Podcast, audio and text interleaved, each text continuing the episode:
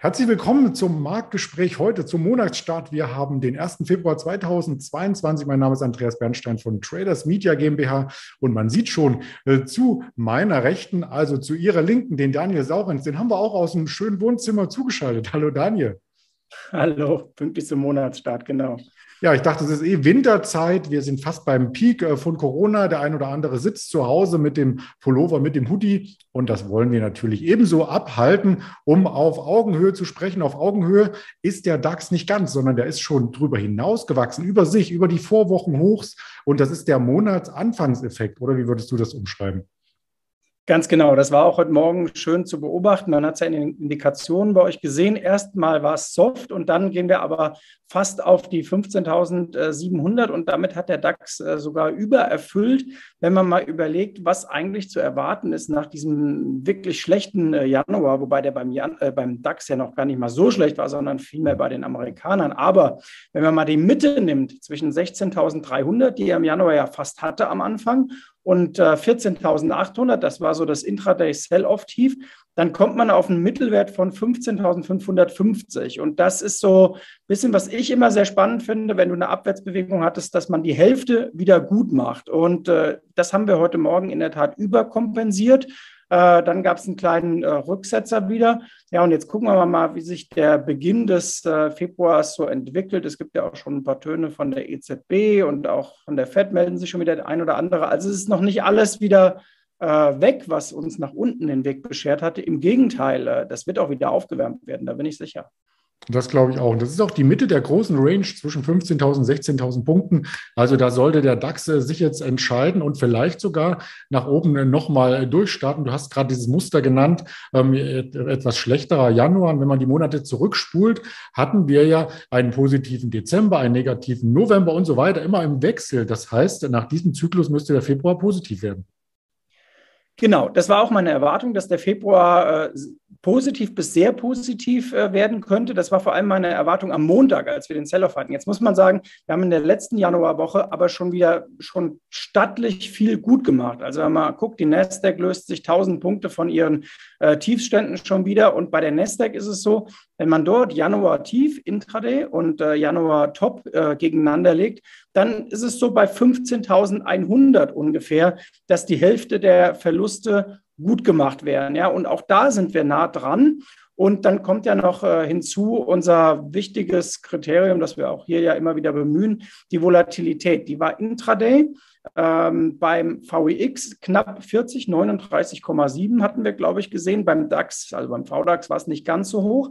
Aber jetzt sind wir schon wieder deutlich rückläufig. Also wir haben jetzt äh, wieder einen Weg gefunden, äh, 27 gestern, äh, 24, äh, so sieht es heute aus. Und ich könnte mir vorstellen, wenn der heutige Tag relativ smooth zu Ende geht und nichts Besonderes passiert, dass wir morgen sogar äh, bei der Vola Richtung 22 bis 20 gehen. So und spätestens bei der 20 würde ich mal wieder vorsichtiger werden, äh, jedenfalls aus Sicht der Bullen gesprochen, wenn man die Tiefstände äh, abgeräumt hat und dort mutig rein ist, was hoffentlich viele getan haben, denn wir haben es ja oft erklärt, wie dieses antizyklische Spiel mit der Wohler auch äh, funktioniert. Aber da wäre dann wohl mal ein Ansatz, aus meiner Sicht zumindest, dass man sagt, mal wieder Geld vom Tisch nehmen. Wie gesagt, wenn man vor allem in Long-Positionen ist, äh, sollte man jetzt nicht mehr nachlegen, sondern ähm, kontinuierlich abbauen. Und wer ein bisschen vorsichtiger unterwegs ist, der kann sogar jetzt wieder überlegen, ob man vielleicht mit einem niedrigen Hebel mal wieder einen Akzent setzt, beim DAX, bei der Nasdaq auch mal wieder ein Hedge einzubauen, also eine Absicherung. Ja, oder auch mutig sein bei einigen Werten, die gebeutelt wurden. Wenn man sich die Aktienwerte aus dem Januar anschaute, da ist Delivery Hero mit das Schlusslicht gewesen, konnte aber dann am letzten Tag des Monats auch wieder vielleicht eindeckungsgetrieben etwas äh, zulegen. Kann man die Erwartungen jetzt ein bisschen positiver sehen mit Blick auf die nächsten Monate? Ja, die Aktie war ja wirklich abgeräumt worden, muss man sagen, vom Markt. Also das ist ja eigentlich dieses klassische Korrekturanspruchslevel, das wir immer wieder formuliert haben hier bei den Corona-Highflyern, 30 bis 50 Prozent vom Top.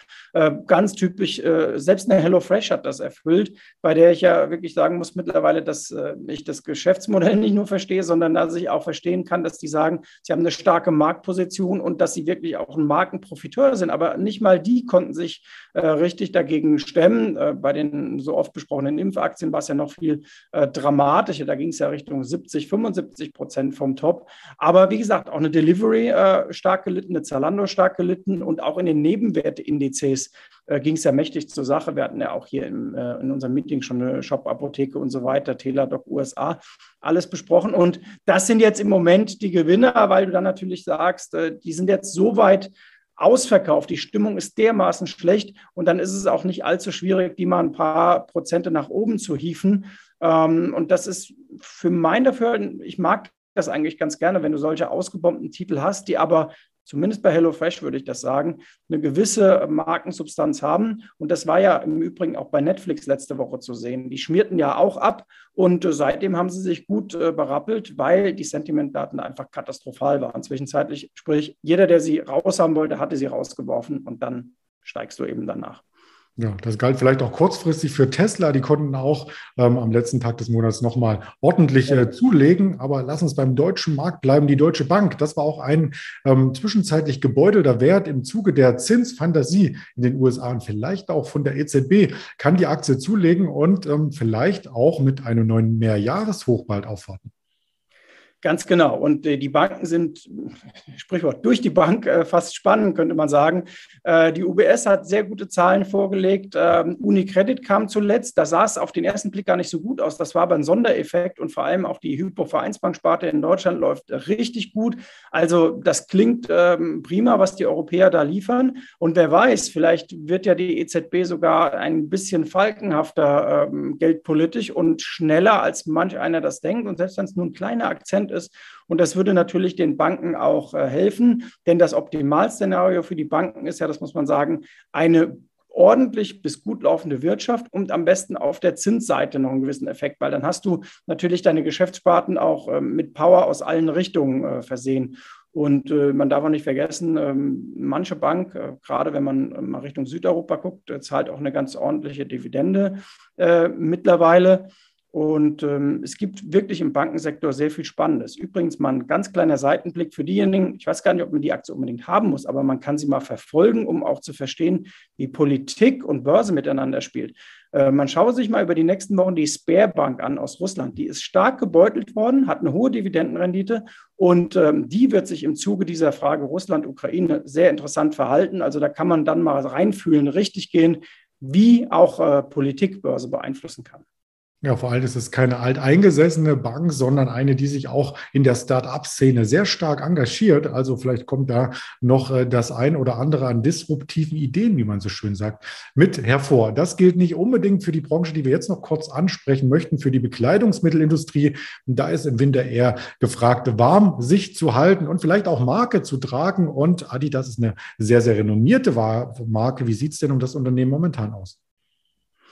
Ja, ich würde sagen, tiefst getestet aus dem, äh, aus dem letzten Jahr. Also die hat sich ja schwer getan 2021. Das liegt natürlich an dieser großen Lieferkettenproblematik, die hoffentlich irgendwann sich dann mal verbessert.